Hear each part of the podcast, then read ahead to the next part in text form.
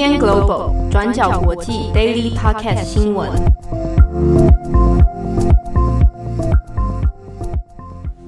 Hello，大家好，欢迎收听 UDN Global 转角国际 Daily Podcast 新闻。我是编辑七号，我是编辑惠仪。今天是二零二零年十一月二十四号，星期二。对，大家努力加油啊！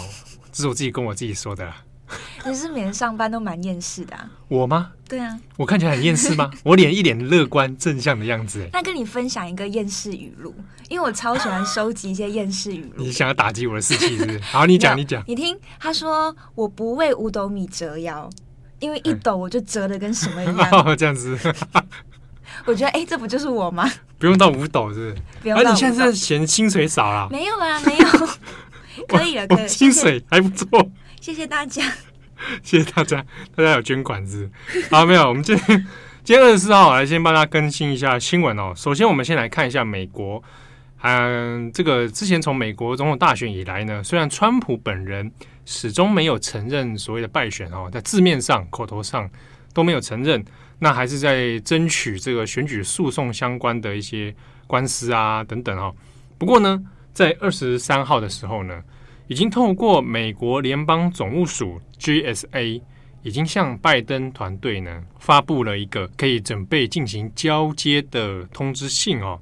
那这一封通知信实实际上已经承认了拜登的胜利哦。那也就是说，接下来的交接工作啊，已经要准备要进行。好，我们先来看一下这件事情是怎么一回事哦。好，在二十三号的时候呢，联邦总务署。这是由负责做白宫的相关政权转移啊、交接啊程序哦，在过渡期的时候所负责的一个单位。那二十三号，他已经向拜登发出了一封通知信，那已经告诉拜登说，可以准备要进行在政权过渡期间的一些交接工作。那因为交接的单位其实还有人事啊等等各方面非常的复杂，而且旷日费时哦，所以呢，应该要及早赶快来进行。好，那这封通知信是经由 GSA，也就是联邦署这个联邦总务署的署长墨菲啊，本人有亲笔署名，然后向拜登来寄送哦。那换言之呢，这个信的抵达到拜登手上，那其实已经承认了，就是说大选已经超过两个星期啊结束以来呢，那对于拜登胜选结果的承认了。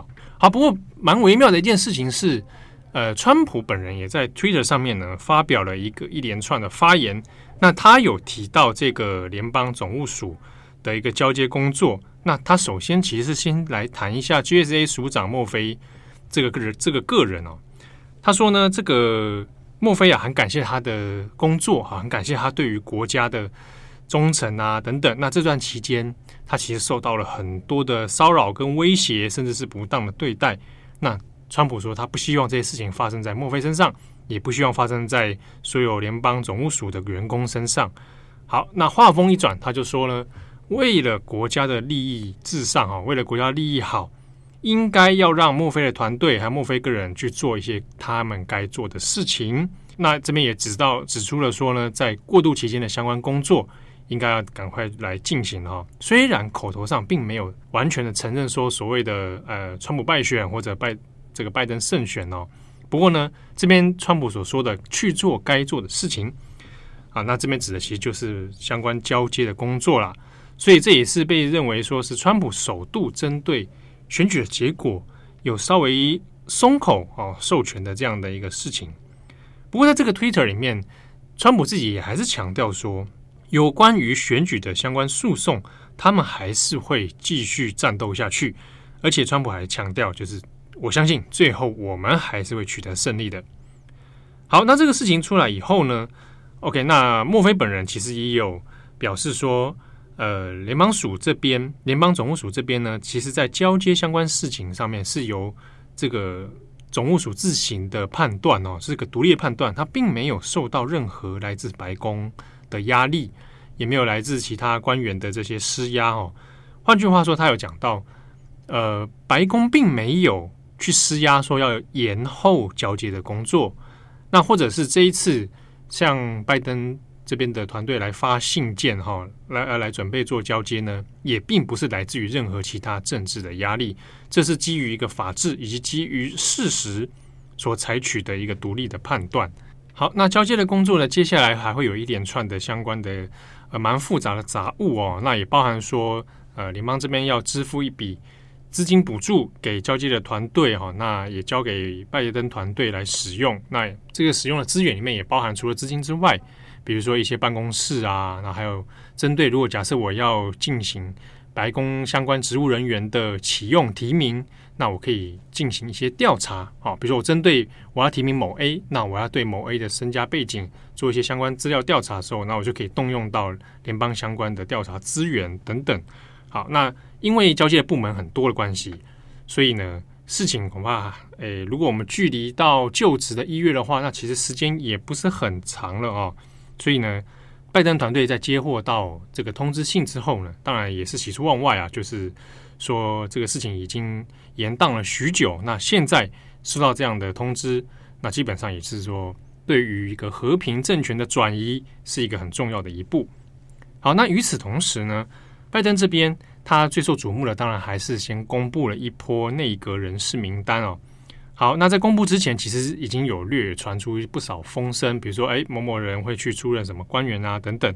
好，那拜登这边呢，在这一波的名单里面，先公布了六位已经确认要提名的。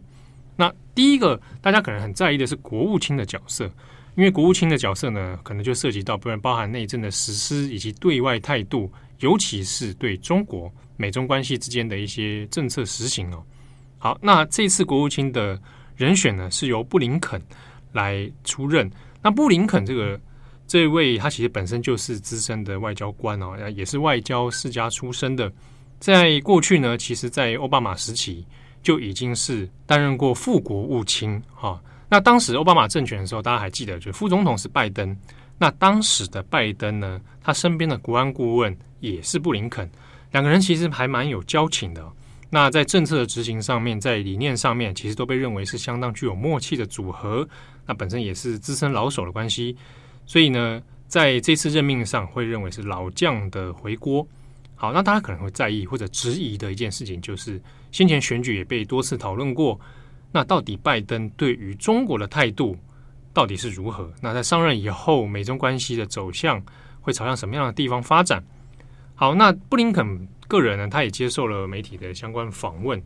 他有说到，美国现在当前的一个任务呢，是要先重建好盟友对美国的信心。好，那这是要摆脱在川普过去四年以来的孤立主义啊，希望能够争取到，比如说包含欧洲、欧盟其他国家的对美国的信任哦。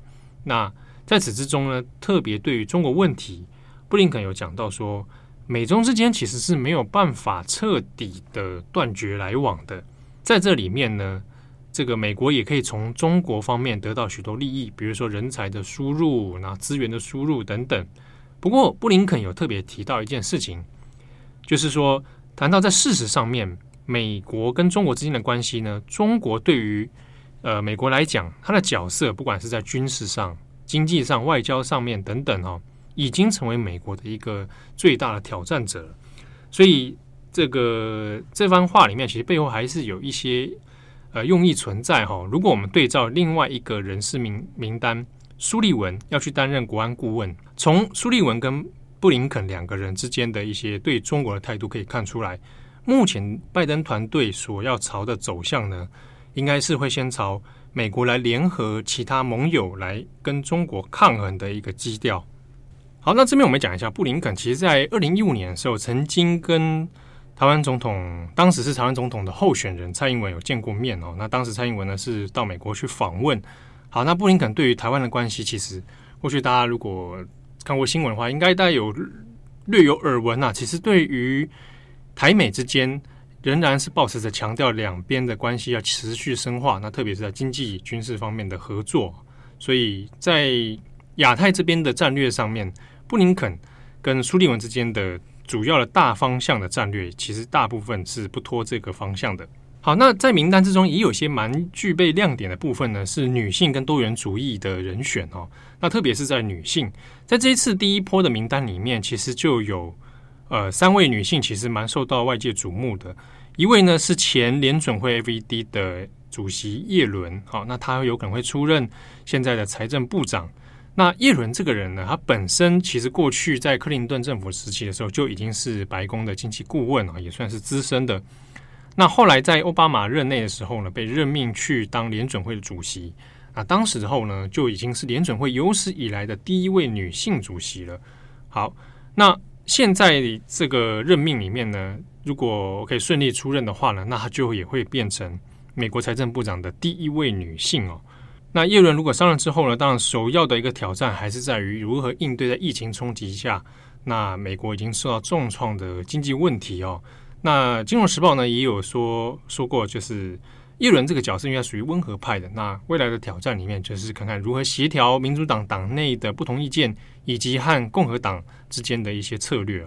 好，那在这个女性方面呢，还包括非裔出身的汤马斯·格林菲德哦，那可能会出任这个联合国大使。那他本身也是在奥巴马任内的资深的国务院的外交人员啊，负责处理非洲事务。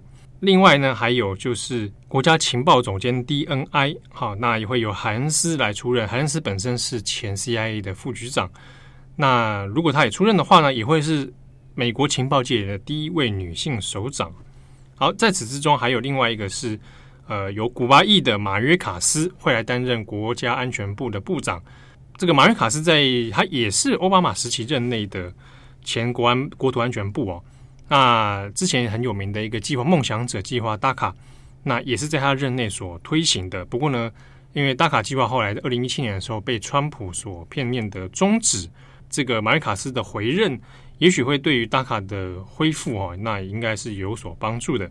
好，那总体而言呢，其实这一波的人事名单里面，大部分都是老面孔在回任哦。那一方面，这样的做法呢，对于盟友来说，或者对于内部。美国内部行政稳定来说是有一定的帮助哦。那本身因为都是相关经历而且相当呃干练的老手了哈。那只是说接下来面对的挑战呢，恐怕是一个全新的，在疫情之下后后期哈，以及面对国内因为选举诉讼而造成的分裂。好，那如何安抚？那是接下来这个新的团队要面临的挑战。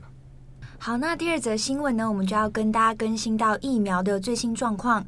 那之前我们已经有跟大家更新过了，由辉瑞跟莫德纳药厂研发的新疫苗保护力达到了百分之九十五嘛。